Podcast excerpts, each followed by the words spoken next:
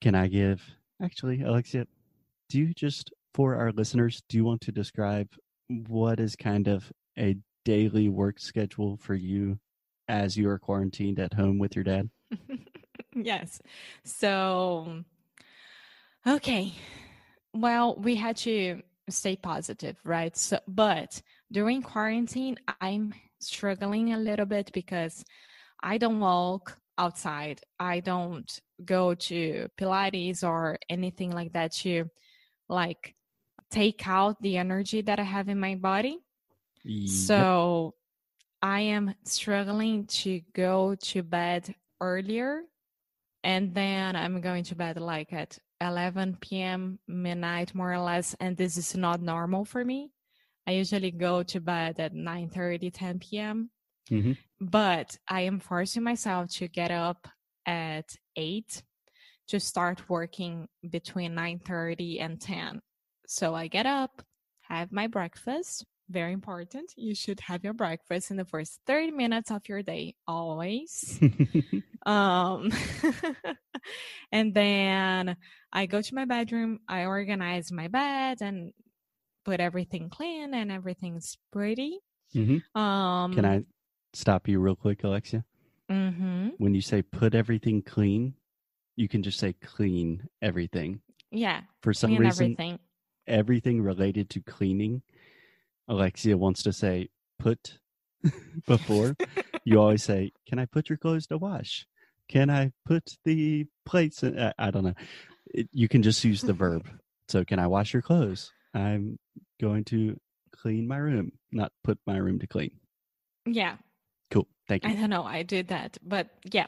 So and then I, I go take a shower, put um put on some clothes that aren't my pajamas, mm-hmm. and then I come to the living room that it's my space to work, and my dad he has another space to do his things, and I say that I'm gonna start working now. We stop at I don't know midday so we can make lunch and then I go back to work. So you have to tell the other person or the other people who are with you inside your house what's your schedule or is looking like so they know as well what you're doing and they don't come in and start talking to you about like life while you are trying to concentrate and do your work.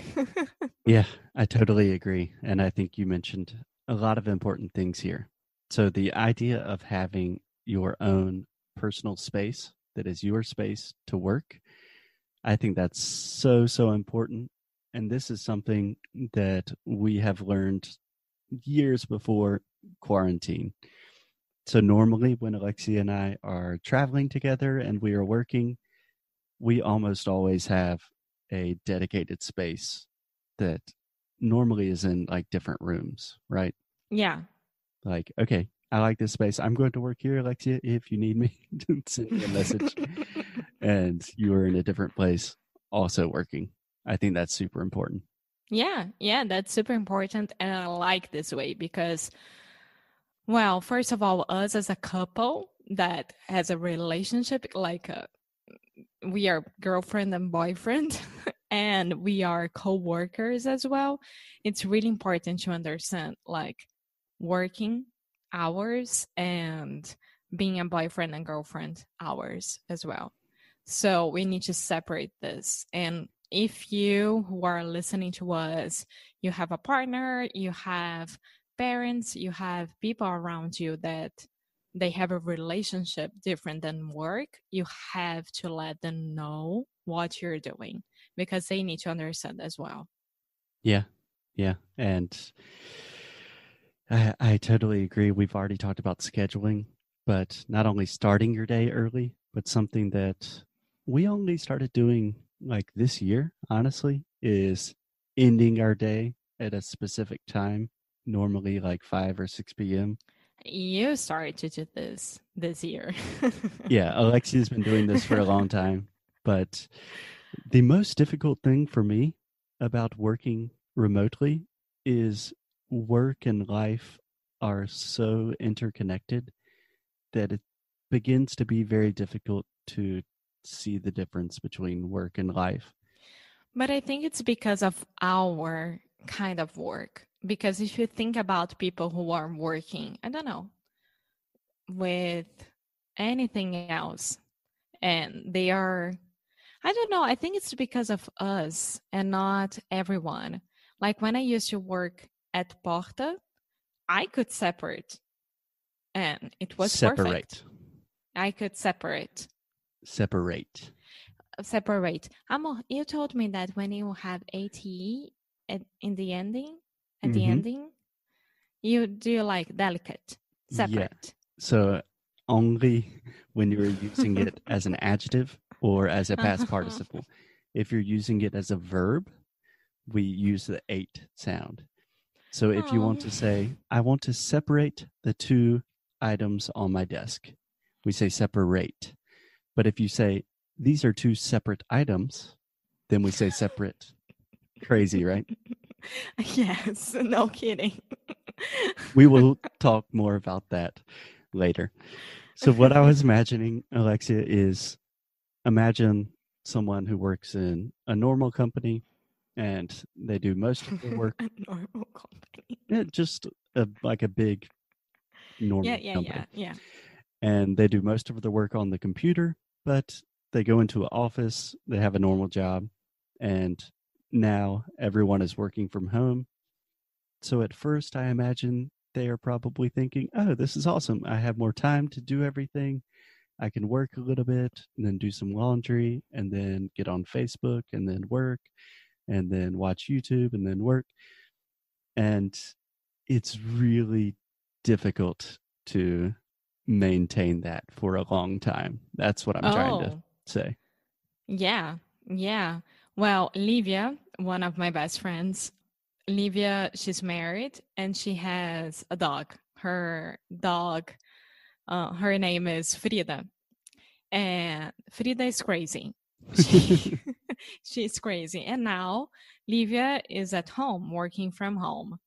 And Frida doesn't understand that, like, mom is working, so Frida should be resting or relaxing. Frida is coming to Olivia, Olivia's lap the whole day, and she likes she she she's like not letting her touch her computer at all. so Olivia sent me pictures of Frida doing everything to make her stop working. So it is hard. It is hard to have a work balance at home. Of course it is. Yeah. Absolutely. And we know the difficulties of having dogs oh around. my god, we do. That's Alexia's weakness. Yeah, but I think the main point is just because you are home is still treating your work like a real job. So something that I used to have to deal with in the past that is not an issue nowadays is currently I'm at my parents' house and when my mom is home mm, she's doing things and she's asking me questions and sometimes she needs help with something and she needs help, right? she needs help. Yeah. Huh. And um yeah, eventually I had to say like, "Mom, I'm working." So imagine my brother, for example, who is a lawyer. My mom would never call my brother during work hours and say like, "Hey, I was just wondering if you want some of your laundry or something like that," because she knows that he is working. So you have to be very open with people. Like, okay, I'm going to be working from noon to four. Only contact me if it's urgent. Yeah, yeah, that's right. And this morning, my dad, he was looking through the window and thinking about that he's only gonna leave this apartment like in a month or so. And he was like, filia I hope that the big companies and um, bosses, bosses and everyone who is in charge of something, they understand that don't they don't have to have all the funcionários the workers every single day nine hours per day in the office they can go like twice a week or only once a week when they have meetings, very important meetings to attend, and besides that they don't have to do that with people. Yeah, I'm very excited and or interested to see what this kind of massive human experiment with remote work is going to do for the future because maybe a lot of people and a lot of companies will recognize oh yeah we don't need to go to the office every day. But maybe not. Yeah and this means that like they don't have to pay for transportation and pay for this and that it's cheaper for them as well you know? And it's easier for everyone but at the same time both of us and most of people yeah most people. Most people they like to work outside the apartment outside the house. So we are paying for co-working. So i don't know what would happen if like most of the the enterprisers decide to like okay let's do remote work then yeah. No, I don't think it's going to be such a sudden and dramatic shift. Yeah, it won't be massive. Yeah. I don't know. We will see. But I think the two tips that we are really talking about for remote work, or the two most important things if you're just starting, are space and time.